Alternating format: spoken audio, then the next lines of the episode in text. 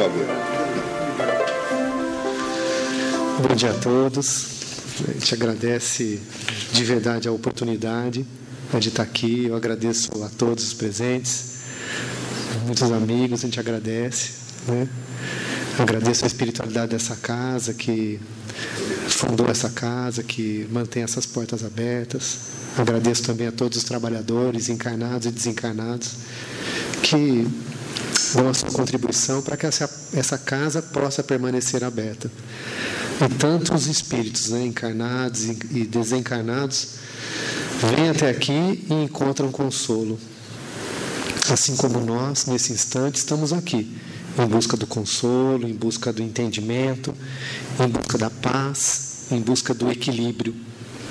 Então agradeço profundamente a oportunidade, de verdade, viu? Eu é, sou grato mesmo por cada um que saiu dos seus lares e pôde estar aqui né, tanto encarnados quanto desencarnados. Nós vamos falar hoje um pouquinho, nada novo, né? não vai ser uma palestra, nada, é uma conversa entre amigos, para que a gente possa, juntos aí, encontrar um pouquinho de equilíbrio.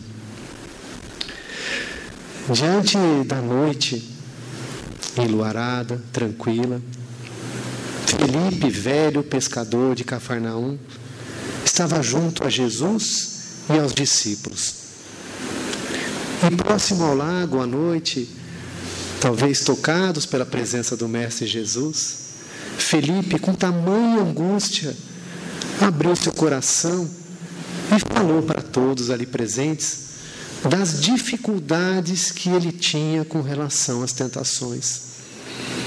Falou dos seus medos, falou das suas lutas, e falou de tudo que ele intimamente enfrentava para poder estar junto aos discípulos, conhecendo a boa nova e permanecer no caminho do bem. Talvez ali tocado por aquela declaração sincera de Felipe, Pedro ali presente também, acompanhou a conversa e também falou de suas dores e dificuldades diante da novidade que era a boa nova de Jesus. O Mestre Jesus, olhando com profunda calma aquela pequena assembleia de amigos, narrou uma pequenina história. E Jesus contou que havia uma cidade revolta e dissoluta, que enfrentava muitas dificuldades e quis o Senhor, Deus Todo-Poderoso, prover a salvação daquela cidade.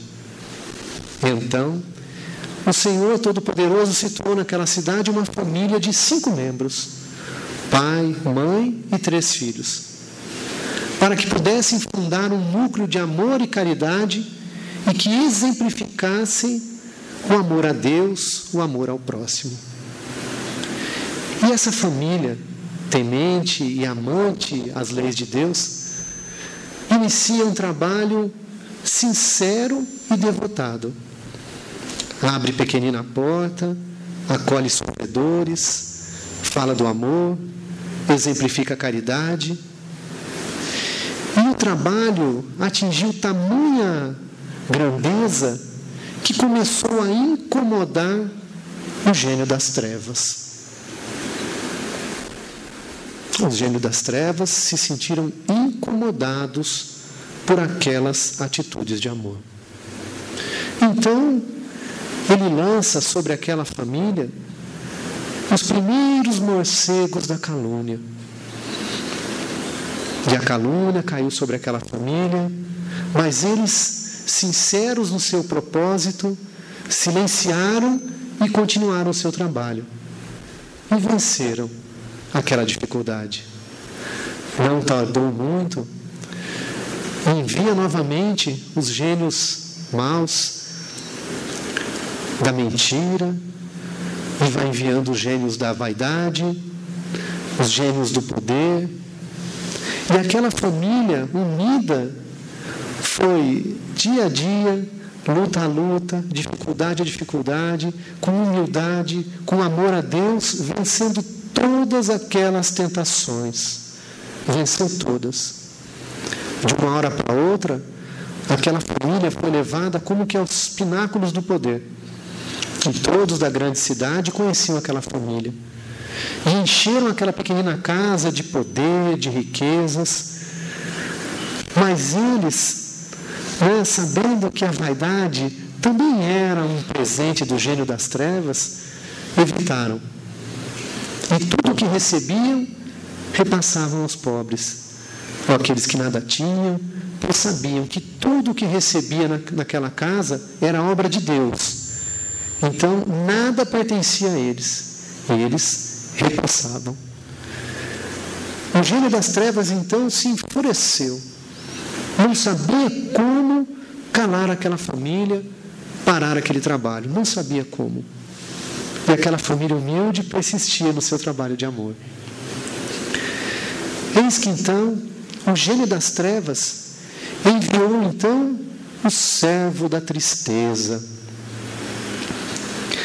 Eis que o servo da tristeza se aproximou daquele chefe de família humilde que ali desempenhava sua, suas tarefas, se achegou dele e emitiu a seguinte frase, o seguinte pensamento: não te envergonhas, você, uma pessoa tão endividada, tão pecadora, ficar aí pronunciando o nome de Deus, se passando por servo de amor?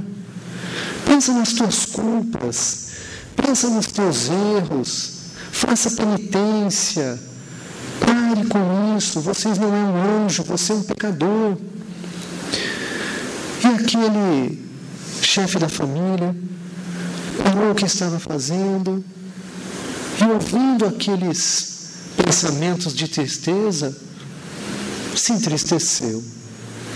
Parou o seu trabalho, se viu como realmente um ser pecador, parou de comer, deitou-se numa cama e dias depois morreu. A esposa vendo aquela tristeza que tomara conta daquela pequena assembleia, tardou poucos dias e seguiu o mesmo caminho. Os filhos também, diante daquela tragédia de perder o pai e a mãe, cada um seguiu o seu caminho e aquele trabalho parou. Com um simples pensamento de tristeza.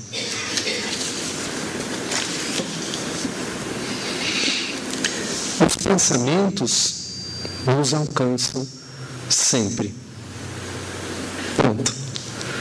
Impossível nós desligarmos aquele botãozinho, né?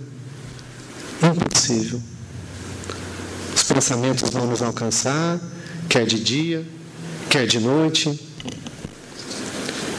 quer dormindo, não importa. Os pensamentos vão nos alcançar sempre. O que nós precisamos é compreender o que são os pensamentos, como que eles se processam e como é que a gente resolve tudo isso. Porque nós somos seres de relação. Todos nós aqui somos seres de relação. René Descartes, né? se eu pronunciei direito, alguém aí da língua francesa me corrige um filósofo, matemático francês, ele escreveu a célebre frase, né? Penso, logo existo. Então, o pensamento como atributo da existência. Então, qualquer coisa que a gente pensa, a gente vai fazer, a gente analisa, a gente enumera, classifica, sintetiza, e nós vamos assim, né? como se fosse um, um computador. Vamos recebendo, processando e vamos agindo né? com tudo aquilo que nos chega. Pensou, processa, faz. Né? É a faculdade de pensar, né? refletir, é uma força criadora, segundo esse filósofo. É uma força criadora. Nosso pensamento é uma força criadora. E a vontade é a faculdade de querer, de realizar, é a nossa intenção. É o que nos dá firmeza de ânimo, é o que nos ajuda em nossas decisões. Então, pensamento e vontade caminham juntas aí na nossa existência. Até agora, nada de novo. Né? Tudo que a gente conversou aqui, assim como eu, vocês estão careca de saber. Né? São coisas aí do nosso dia a dia.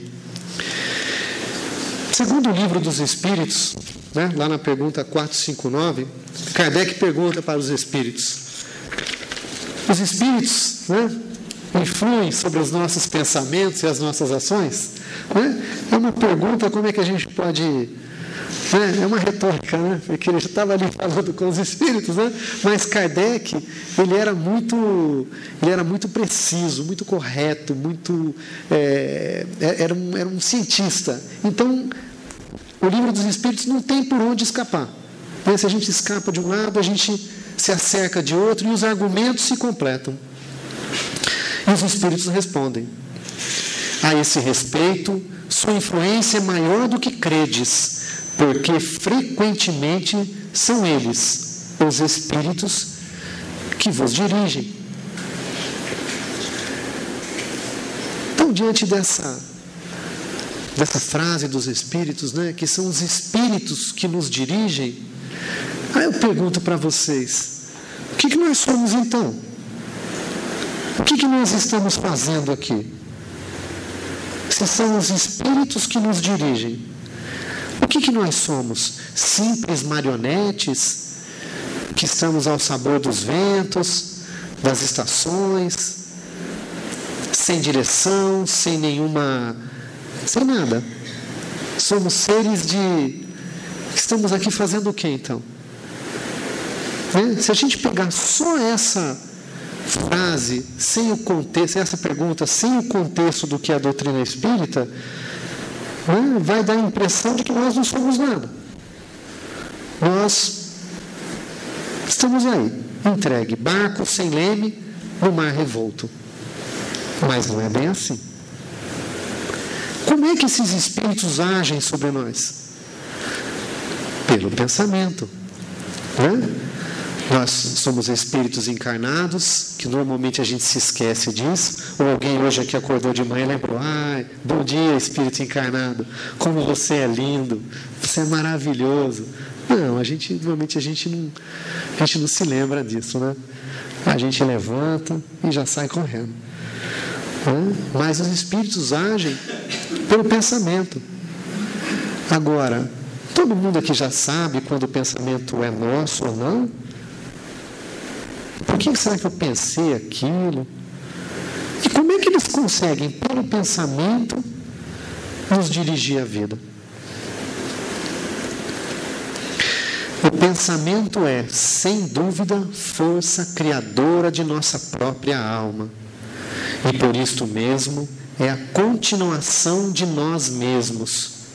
Através dele, atuamos no meio que vivemos e agimos estabelecendo o padrão de nossa influência no bem ou no mal. Livro Libertação, capítulo 17, André Luiz.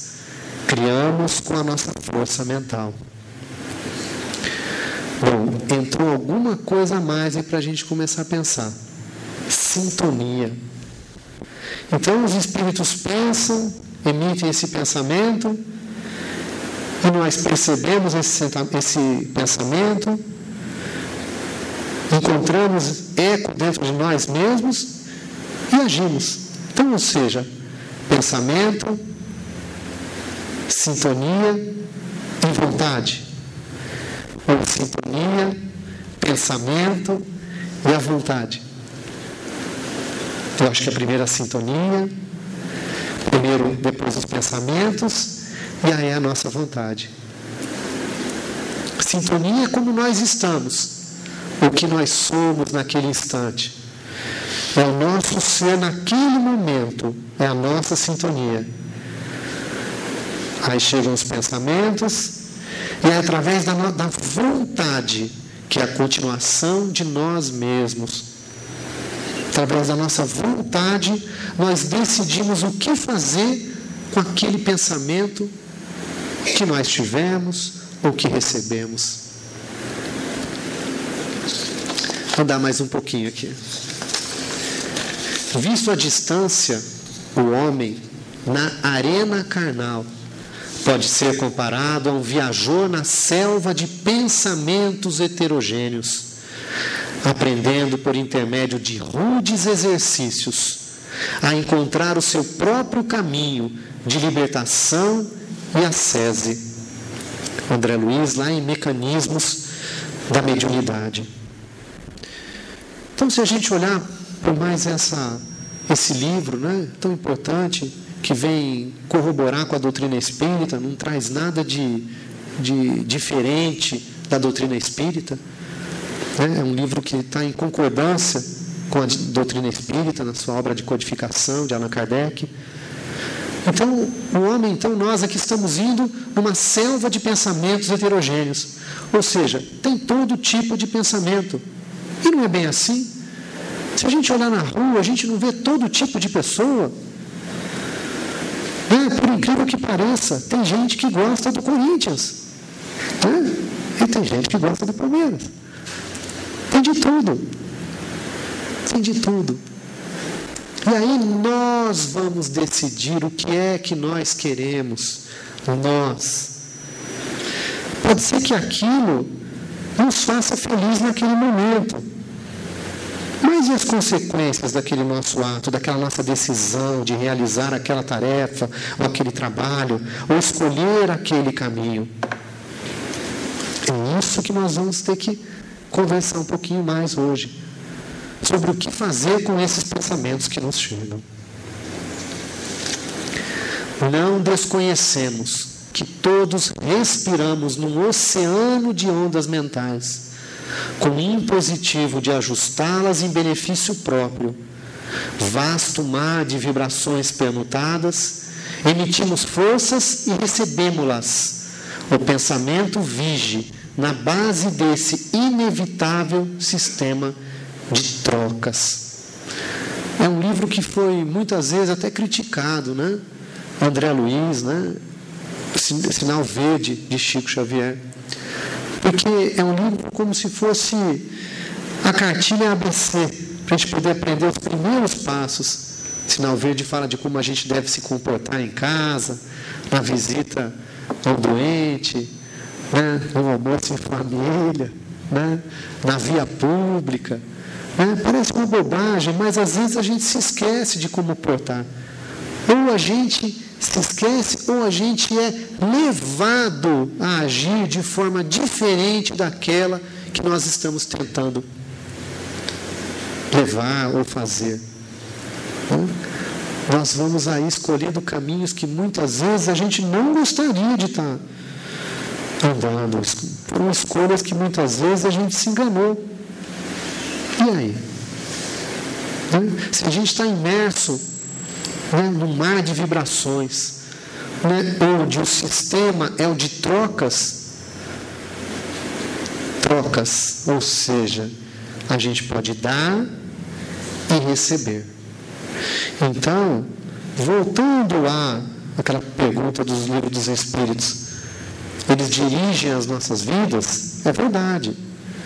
Mas eles só podem dirigir a nossa vida se nós demos o ok. Ó, ok. Tudo bem, isso eu aceito, vamos fazer. Então, ou seja, a nossa participação é essa. A última palavra sempre é nossa. Não importa se é agora ou daqui a 10 anos ou em outra vida. A palavra final vai ser nossa. Não, ó, essa experiência eu não quero mais. Não importa quanto tempo, quantas vidas dure as nossas escolhas. Não importa. A palavra final vai ser sempre nossa. E isso é bom. Não é? Isso é bom. Porque significa que nós estamos dirigindo o nosso barco. Nós temos sempre a palavra final. Nós podemos escolher a direção que nós quisermos ir. É claro que nós estamos nesse momento aprendendo. E a vida é cheia de dificuldades, de situações, onde nós vamos agindo muitas vezes por impulso reativos àquela situação. É o bateu, levou. E por que a gente não talvez, ah, o bateu, olha a outra face? Pisou no meu pé, a gente passa, pede como diria o Chico, né? não, desculpa, porque eu coloquei o meu pé embaixo do seu. Né? Então nós temos opções, nós temos escolhas. Mas é claro que nós ainda somos é, levados a agir por impulso. E os espíritos sabem disso. Tanto os espíritos da luz quanto das trevas. Mas normalmente a gente só ouve um, né? É muito difícil a gente ouvir o nosso anjo guardião, mas a gente ouve. Tanto é que a gente está aqui hoje, né? Não é? Vou mandar mais um pouquinho. Então, só para resumir essa primeira parte, né? Então, quais os conceitos espíritas? Vamos falar assim, que está no livro dos Espíritos, mais o livro do Chico, que a gente viu aqui, do André Luiz. Nosso pensamento realiza, cria, busca semelhança, atrai, envia, recebe e troca. Nossas obras, então, representam o nosso pensamento. Então, uma perguntinha, né? Ou olhar tudo que nos chega, atraímos nossos semelhantes, bons ou maus, somos espíritos encarnados. Então, para a gente poder começar a compreender a situação que nós estamos, a gente precisa olhar a nossa obra. Como é que nós estamos? O que, que nós estamos fazendo? Como está a minha volta? As pessoas têm prazer em ficar ao meu lado ou quando eu chego, sai todo mundo correndo. Né? Famoso vendedor de rifa, de, de pizza, de centro espírita. Né? Você chega, todo mundo sai correndo de você. Mas aí é para uma coisa boa. Ah, o cara, o cara vem vender pizza de novo, vem vender rifa. Né? Mas independente disso, no trabalho, nossa vida em família, como é que é a nossa obra? A gente chega, as pessoas nos procuram, né? procurando consolo ou só aparecem para reclamar para a gente? Tem muita gente que aparece reclamando para vocês? Para mim tem bastante. Né? Então são pequenas coisas que a gente tem que ir olhando. Como está a nossa obra? O que de fato nós estamos fazendo? Né? Até olhar para a nossa própria veste carnal, como estou cuidando do meu corpo, da minha aparência, como estou cuidando da minha casa, da minha família. Como estou cuidando dos meus amigos? Né? Enfim, de tudo aquilo que eu tenho, de tudo aquilo que eu recebi, né? que eu construí ao longo da minha vida. Eu não estou falando só no sentido é, material, eu estou falando no sentido espiritual. Dos tesouros, quais os tesouros que eu estou acumulando aqui na terra? Como é que está o meu baúzinho lá? Está vazio? Está no cheque especial da caridade? Ou a gente já está com umas pequenas moedinhas lá. Então são pequeninas coisas para a gente poder olhar de verdade, sem culpa, sem achar como aquele homem lá da, da história. Mas realmente nós somos seres pecadores. Talvez ele tenha que ter respondido para aquele ser: Ah, é verdade, eu sou um ser pecador. Mas olha, eu estou tentando. Às 8 horas eu saio de casa com a intenção de fazer o meu melhor, mas às 8h15 alguém fecha o meu carro, eu xingo ele. Vamos fazer o quê? Errei agora. Ah, perdão, Deus, desculpa aí, amigo, estou nervoso. E vamos fazer, vamos começar. Vamos continuar. O dia é feito de 24 horas. Quantos minutos dá? 300, né? 3.600 minutos? Ah, então, 3.600 minutos para a gente poder fazer coisas novas. Nós estamos aqui exatamente para isso, para fazer coisas novas, coisas diferentes do que nós estamos acostumados a fazer e que tem causado dor e sofrimento à nossa volta. É, mas não olhar isso com culpa, não. Olha, pessoal, se nós estivéssemos só causando alegria, tivéssemos assim, né? as pessoas chegariam perto de nós, coisas boas aconteceram no sentido assim bom, paz, amor. Olha, nós não estaríamos mais aqui. Tá? É uma dica que eu dou. Você já estaria em outro plano. Mas, como nós estamos aqui ainda, então alguma coisinha, pequena coisa, não é muito não. A gente ainda tem que ajustar. Pequenas coisas, não é muito não. Né? Mas tem alguns caminhos para a gente poder que vão nos auxiliar nessa caminhada. Nada de novo por enquanto. Ah, eu vou colocar três, né? três, três, três ferramentas: a família, uma casa espírita, uma ajuda profissional. Né? Deus foi tão bom, colocou tantas profissões, tantas ciências para cuidar da psique humana. Psicólogos, terapeutas, psiquiatras e tantas pessoas. E hoje tantas ciências novas têm chegado na Terra, nós temos conhecimento de tantas ciências têm chegado para auxiliar a nossa psique. Então, olha, todo mundo sabe que a gente não está perfeito ainda, só nós que não. é? O nosso orgulho ainda nos impede de ver a nossa pequenez. Não com uma pequenez com tristeza, mas ver a nossa pequenez com grandeza. Por quê? Porque nós somos filhos de Deus. Aí nós temos a casa espírita e a família. São ferramentas. Na casa espírita, normalmente, tenho certeza que não é das pessoas que estão aqui hoje desta casa específica. Estou falando das outras casas espíritas, das outras pessoas. Né? Normalmente elas chegam na casa espírita por um processo de obsessão. Normalmente, se vocês não sabiam, é assim que acontece. É nas outras casas espíritas. Né? Chegam em dor, profundo sofrimento, e um sofrimento maior ainda, que é o sofrimento da ignorância, porque ainda não sabem da dor que estão sentindo, não sabem a extensão da sua dor, não sabem a extensão da dor que estão causando no próximo. Ou seja, estão indo por um caminho de dor que vai atrasar ainda mais a evolução dessa pessoa, que vai causar muito sofrimento ainda. Aí a gente chega na casa espírita, a gente descobre que a gente tem um obsessor. Puxa vida, agora que eu estou tentando melhorar, eu descubro que tem um inimigo Pois é, mas quem é esse inimigo? Por que, que ele está me perseguindo? Né? Aí, quantas pessoas chegam na casa espírita e falam: Olha, eu vou naquele centro, aquele, aquele centro lá faz um trabalho bom. Eu vou lá, o cara dá um passe forte. Eu vou lá e deixo tudo lá. Nossa, saio de lá, largo meus obsessores todos lá. Ah, eu vou naquele centro lá, o cara fica falando só, faz um barulhinho com a mão assim, não sinto nada. Saio de lá do mesmo jeito. Mas de quem que é o problema? Do paciente ou da casa espírita? Infelizmente, tem algumas pessoas que oferecem algum tipo de, de, de trabalho, vamos chamar assim, que onde os obsessores vão ficar presos na casa espírita é, a gente, por isso que a gente colocou aqui, são caminhos rápidos ou caminhos seguros de transformação.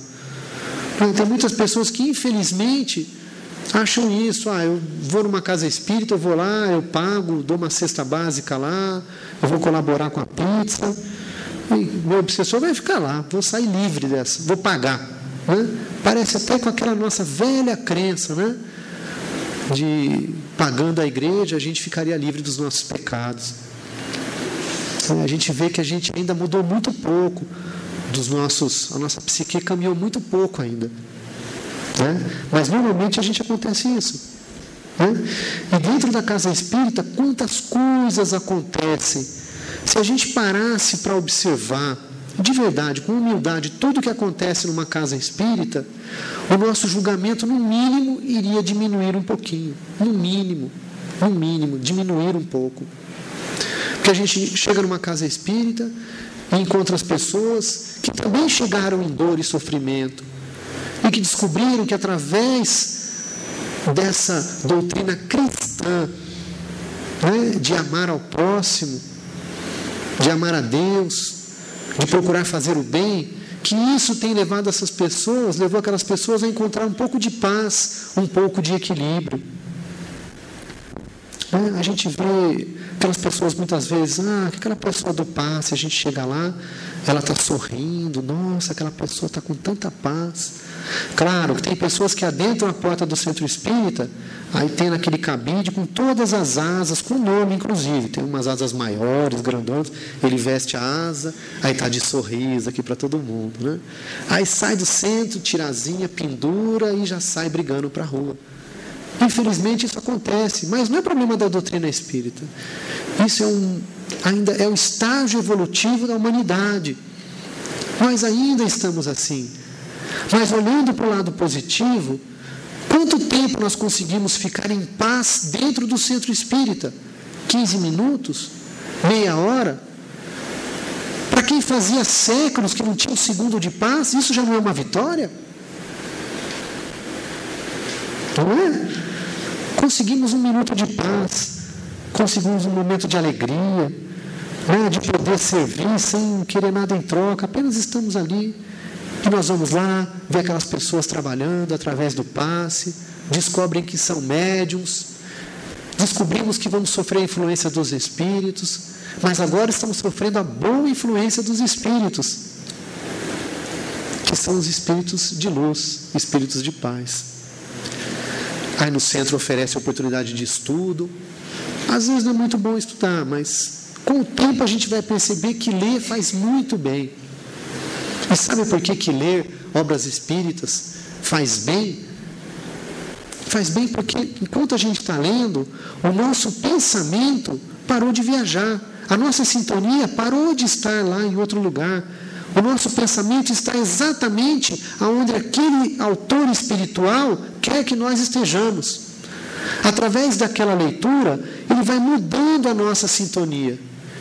E mudando a nossa sintonia, mudando o nosso mundo íntimo, nós vamos começar a ficar acessíveis aos espíritos de luz, aos espíritos de paz. Para quê? Para que nós possamos perceber o trabalho que nós precisaremos fazer com o nosso ser íntimo. Não vai ser obra dos espíritos em nós. Eles vão apontar o bom caminho. Mas nós vamos precisar da nossa vontade, quero ou não, vou ou não. Nós é que decidimos o que fazer da nossa existência. Dá um pouquinho de trabalho, mas é recompensador. A gente acredita que todo mundo que está aqui já está caminhando no bem, está caminhando na, na doutrina cristã do amor, não importa em qual denominação religiosa esteja. O que importa é a doutrina cristã, do amor a Deus e ao próximo como a si mesmo. Quem já está nessa tentativa já tem encontrado caminhos de luz e caminhos de paz. É até às 10, né? É até às 10, né? Não, até às 11, né? Não, mas está tá indo bem. Vamos falar um pouquinho da nossa família. Falamos do centro espírita, depois a gente fala mais um pouquinho, se der tempo, né, das nossas relações dentro do centro. E aí, a nossa família. O que é a nossa família? Quem são as nossas, aquelas pessoas que congregam aquele ambiente familiar? A nossa família é harmônica ou é uma família bélica? Né? Quais os sentimentos que nós temos lá dentro do nosso lar? Qual o sentimento que impera dentro do nosso lar? É o do, do equilíbrio, da paz? Não estou falando daquela é, família doriana, né? margarina doriana não existe. Aquela que de manhã alegre, toma um café e sai feliz. Nós estamos desenvolvendo e vamos chegar a isso. Mas aquela família que tem a humildade né, de falar das suas dificuldades, das suas dores, das suas diferenças e poder chegar a um diálogo comum cada um respeitando o seu limite encarnatório. E o que auxilia essa família a chegar nesse ambiente de crescimento, uma das coisas é o evangelho lar. A gente vai no centro espírita, descobre ou recebe orientação de fazer evangelho no lar. Mas o que, que acontece no nosso evangelho no lar? Enquanto nós estamos lá nos reunidos na nossa casa, fazendo aquele evangelho, não importa, é meia hora, 15 minutos, uma vez por semana. Naquele período, por menor que seja, a nossa casa está sintonizada em Jesus. Os bons espíritos estão atuando na nossa casa. Não importa quantos anos a gente leve. Sabe por quê, pessoal? Os nossos inimigos espirituais, a nossa sintonia, não está lá dentro do centro espírita, está dentro da nossa casa.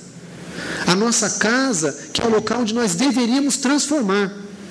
Transformar a nossa casa, de fato, num templo né? onde o respeito, a humildade é difícil muitas vezes. Claro que é difícil. A gente vê todo tipo de família, famílias que são compostas das formas mais diversas, mas não importa. Porque se Deus, de alguma forma, reuniu aquelas pessoas debaixo de um mesmo teto, ele viu que o melhor para aqueles seres ali reunidos era aquela composição familiar. Né? A gente vê, às vezes, aquela família, a gente não entende família, todos palmeirenses felizes. Aí tem um corintiano, aquele caçula, corintiano mais novo, pega a sobremesa escondida de todo mundo, arruma confusão com todo mundo na casa. A gente não entende porquê, mas quem é aquele menino que chegou? Muitas vezes, brincando com todo mundo, tá pessoal? É, quem é aquela pessoa que destoa muitas vezes daquela casa? A pessoa fala, ah, ovelha negra.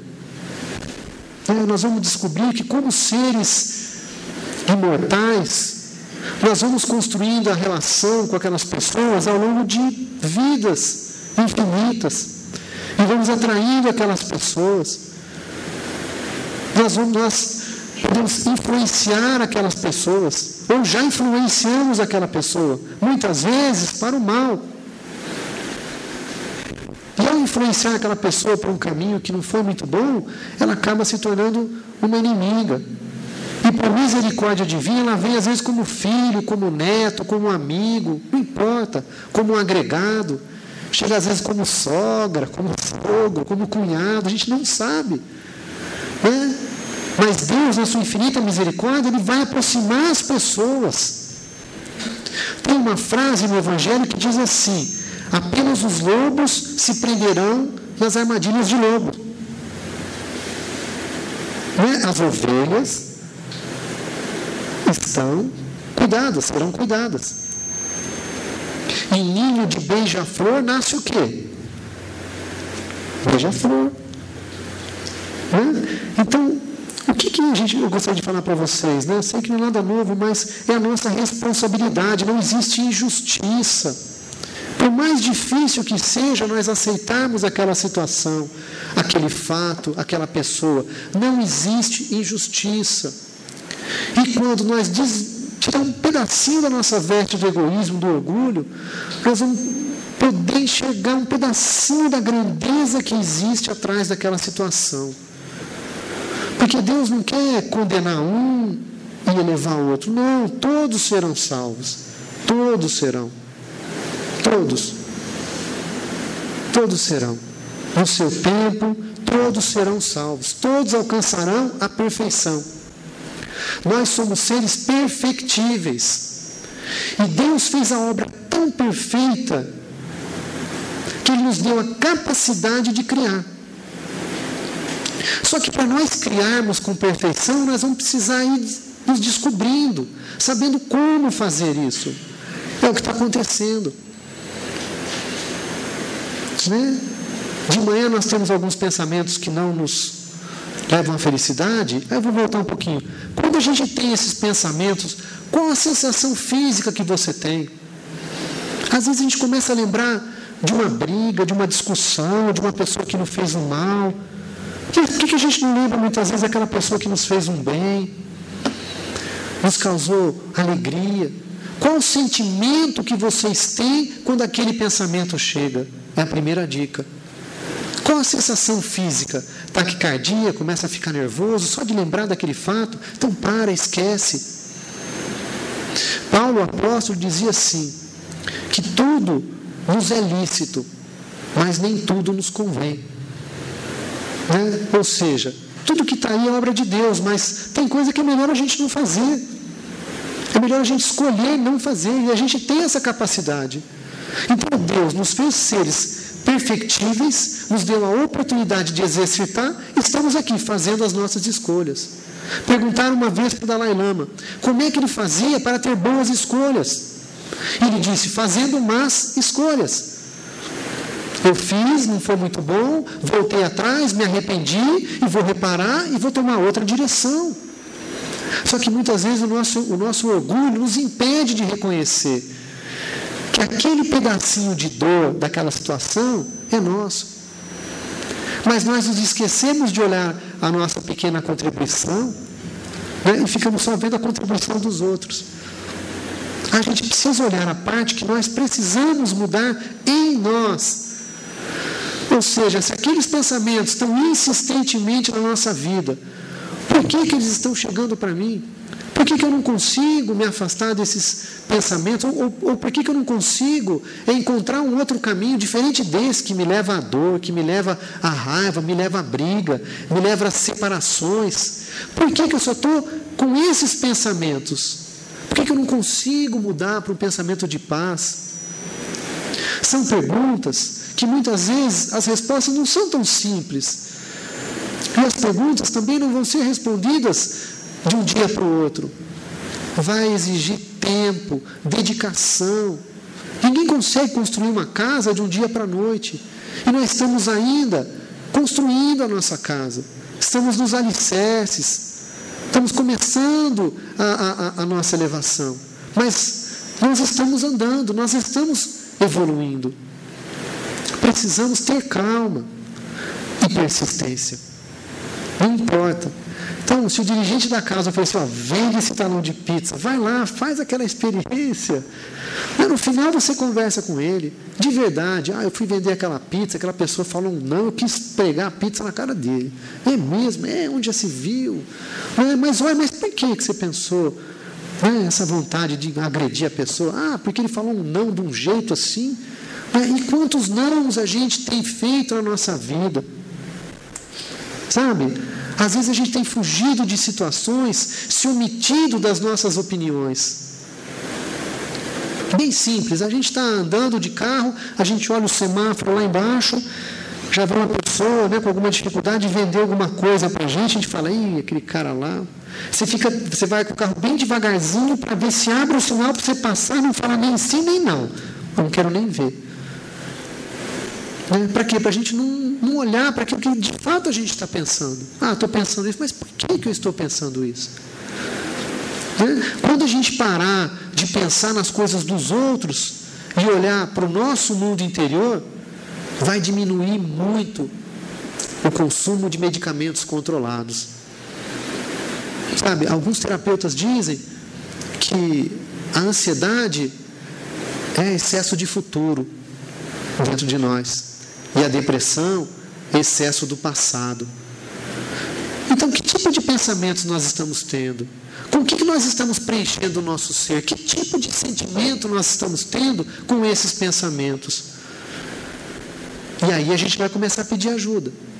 Vamos lá para a casa espírita, vamos na família. Às vezes a gente vai ouvir algumas coisas dos nossos familiares que vão nos chocar. Mas eles têm a razão deles. Nós tivermos humildade bastante para ouvir, não quer dizer que a gente precise concordar com tudo, mas ir a parte da verdade que eles estão falando, aplicar e tentar mudar. Humildade talvez seja a palavra que falte para nós. Né, eu falei aqui do desperdício do orgulho, né? o evangelho lá, a leitura, por que, que, é, que é muito bom ler? É isso, para a gente mudar a nossa sintonia, mas cuidado com o que a gente lê. Nem tudo o que a gente lê é da doutrina cristã. Jesus, no capítulo 1 do Evangelho segundo o Espiritismo, ele coloca assim: capítulo 1, não vim destruir a lei, vim dar cumprimento. Então, cuidado com tudo aquilo que é contrário à lei da doutrina cristã. Cuidado. Cuidado com o que a gente está lendo, que nos incentiva a fazer coisas diferentes daquilo que o próprio Cristo disse que viria cumprir. Jesus veio na terra e disse: Eu não vou fazer nada novo, eu vou cumprir o que está aí. Eu vim cumprir e vim viver. Assim como foi a leitura que o Augusto fez no início aqui, né, falando de Jesus, né, que passou pelo mundo, né, enfrentando todas as dificuldades e saiu como? Através de uma morte né, crucificado né? para calar um pouquinho da nossa vaidade, do nosso orgulho. Né? Se ele, né, o mestre dos mestres, passou por tudo isso, olha, como assim? não vão reclamar vocês, olha o que eu passei aqui. Né? E ninguém está pegando a gente numa cruz, ninguém está nos ameaçando com isso hoje. A única cruz que querem pregar, e que é muito dolorido, não vou falar que é pouco não, é a cruz do nosso orgulho, do nosso egoísmo e da nossa vaidade que a gente fica o tempo todo dando nomes diferentes, justificando as nossas atitudes, para que a gente, ah, mas para não reconhecer a parte ruim de tudo que a gente está fazendo, a dor que a gente está causando. A gente fica dando outro tipo de nome, que no fundo é orgulho, vaidade e egoísmo. O lar, né, André Luiz, no Mecanismo da Mediunidade, diz que é o centro indutor, ou seja, é, aquilo que os pais, aquilo que os pais estão querendo dar para os filhos, aquilo que os pais estão vivendo de fato, é o que os filhos vão levar para a vida futura. Né? A gente imagina que a gente está dando um monte de coisa para os filhos, então, uma outra alerta: o que, que nós estamos dando para os nossos filhos? O que, que os nossos filhos estão dando para os filhos deles? Dá tempo da gente ajudar, conversar. É porque os filhos, na verdade, o que, que eles querem? Eles querem a nossa presença, a nossa compreensão, nosso amor, só isso. É, a família se reúne na terra para aprender a amar, só isso. Nós nos reunimos aqui na terra para aprender a amar.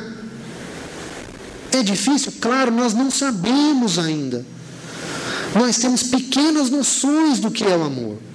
Pequenas noções. E a família é aquilo que vai nos proporcionar o verdadeiro amor.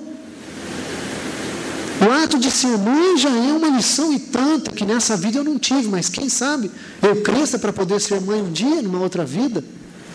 Né? Ainda só tive a capacidade de ser homem. A gente não sabe. Né? Então a reunião familiar ali já é a maior lição de aprendizado de amor que nós, seres humanos, espíritos encarnados, poderíamos ter. Né? Então a gente fala das tentações que nós temos, dos pensamentos que nos chegam, mas Jesus também teve as tentações dele. Né? Ele foi levado ao deserto, como está lá nas Escrituras teve suas tentações, suas sugestões daquilo que ele deveria fazer. Ah, atire-se aqui do, do pináculo e peça para que os anjos te, te salvem. E como é que ele respondeu? Não tentará seu Deus. Ah, pede que os anjos aí transformem essa não está com fome? Para para transformar essa pedra em pão. Ah, Jesus disse, mas nem só de pão vive o homem, mas toda a palavra que vem de Deus para a gente olhar para nós, para não queremos justificar algumas escolhas. É, errou, errou, não tem problema, estamos aqui para aprender. Mas não vamos querer justificar as nossas escolhas por fins, por fins que talvez queiram, é, just, é, por, por, fins ilícitos. É, os fins, na doutrina cristã, os fins nunca, jamais justificam os meios. Jamais. Jamais justificam os meios não importa. Então, é uma longa conversa, é um longo caminho, mas nós estamos já caminhando. E Jesus, após terminar aquela conversa, aquela historinha, fez um silêncio. Ninguém teve vontade de quebrar naquele silêncio. E todos aguardavam que Jesus terminasse aquela história. E Jesus terminou. Enquanto tivermos oportunidade de trabalhar com os pés, com as mãos, com o sentimento e com a inteligência, a tristeza destrutiva em torno de nós não será mais do que a visita ameaçadora do gênio das trevas em sua guerra desventurada e persistente contra a luz. Ou seja, as tentações nós sempre teremos. O nosso planeta Terra, lá na codificação de Kardec, está naquela condição de mundo de provas e expiações. Somos espíritos ainda que estamos no início da nossa evolução. Então é natural que haja essas dores, que hajam essas guerras, que hajam essas dificuldades, porque nós ainda estamos aprendendo. Com as nossas escolhas temos causado essa confusão toda. É natural. Mas nós estamos mudando o mundo. O mundo já está passando de provas e expiações para mundo de regeneração. Que o mundo, o planeta Terra, será um mundo regenerado e melhor? Quando nós tivermos dentro de nós a firme vontade de fazermos um mundo melhor dentro da gente, passando por cima, pedacinho que seja do nosso orgulho, da nossa vaidade, passando por cima do nosso egoísmo, às vezes calando uma diferença, às vezes calando, não respondendo, como aquela primeira família, né, calando diante da calúnia, diante da maledicência, calando e seguindo o trabalho é, sintonizando com aqueles que querem fazer com que a gente suba, não com aqueles que a gente permaneça parado aqui nesse planeta.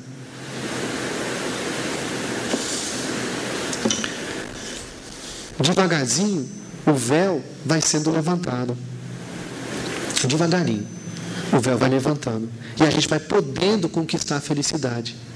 Mas eu queria dar uma boa notícia para vocês. Nós já estamos com o pé na estrada da felicidade. Melhor, já estamos com os dois pés. É que o nosso orgulho nos impede de ver ainda. Olha, hoje, quantas pessoas vieram aqui, saíram de seus lares? O que os motivou a estarem aqui hoje? Essa pergunta vocês respondam para vocês. O que me motivou a estar aqui hoje? A gente pode falar qualquer coisa, mas no fundo a gente vai encontrar uma resposta, porque eu estou buscando ser feliz. E nós estamos no caminho da felicidade. Enquanto nós estamos aqui falando da doutrina de Jesus, né, uma quantidade imensa de espíritos encarnados estão aqui ouvindo essa conversa nossa. Como eu brinquei, esse pobre desempregado espiritual que vai batendo de casa em casa querendo falar um pouquinho de Jesus.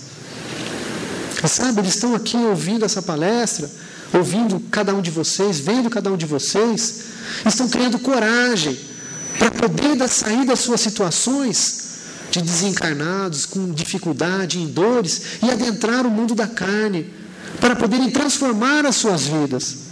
Então nós estamos aqui, estamos ajudando, todos nós que estamos aqui, com as nossas lutas, com as nossas dificuldades, todos nós, com as nossas, com as nossas lágrimas, que todos nós temos, é natural, é um mundo de dor. E com a nossa dor, com a nossa dificuldade, mas com a nossa persistência, nós estamos ajudando esses espíritos também. Que eles criam coragem e falam: bom, então eu vou reencarnar, vou naquela família. E nascem e vêm buscar a sua transformação. A vida encarnada já é a solução dos nossos problemas. Ah, mas só estou vendo o problema. Não, o problema é a solução. Nós já estamos com a solução nas mãos. Só que está levando um tempo, porque assim, a realização dela leva alguns anos mesmo. Nós estamos aqui encarnados. Quando nós cumprimos essa etapa, nós vamos ver o quanto nós andamos, o quão felizes nós já estamos. É, então, para que a gente possa valorizar a situação que nós temos aqui. Tem muita gente ainda perdida no mundo sem saber que caminho tomar, mas nós já temos um caminho. Nós já estamos dentro da doutrina cristã de Jesus. Já estamos dentro dessa doutrina, estamos caminhando. Temos dor? Sim. Choramos? Sim. Doutrina espírita não é seguro contra a maldade, não é seguro. Como disse Jesus, é uma luta das trevas contra a luz, é uma luta desventurada. Ou seja, não vai ter futuro. Um dia ela vai acabar. Mas se nós escolhemos estar aqui hoje, é porque nós queremos, estamos deste lado. Queremos permanecer no lado de Jesus, no lado do bem, no lado da paz, no lado do amor. Então, parabéns para todo mundo. Desculpa pela conversa, mas parabéns a todo mundo. Porque cada um aí está buscando o seu caminho. E isso é muito importante. Isso é muito importante. Tá? Eu vou parar por aqui, que deu o horário. Eu agradeço muito né, o ouvido de vocês e que a gente possa ter um domingo de muita paz, que a gente possa sair daqui hoje né, e olhar para as nossas atitudes, para as nossas ações, para o mundo em que estamos vivendo à nossa volta e que a gente consiga, pedacinho que seja, avançar um centímetro da nossa caminhada espiritual. Então, muito obrigado e um bom dia a todos, viu? Muito obrigado.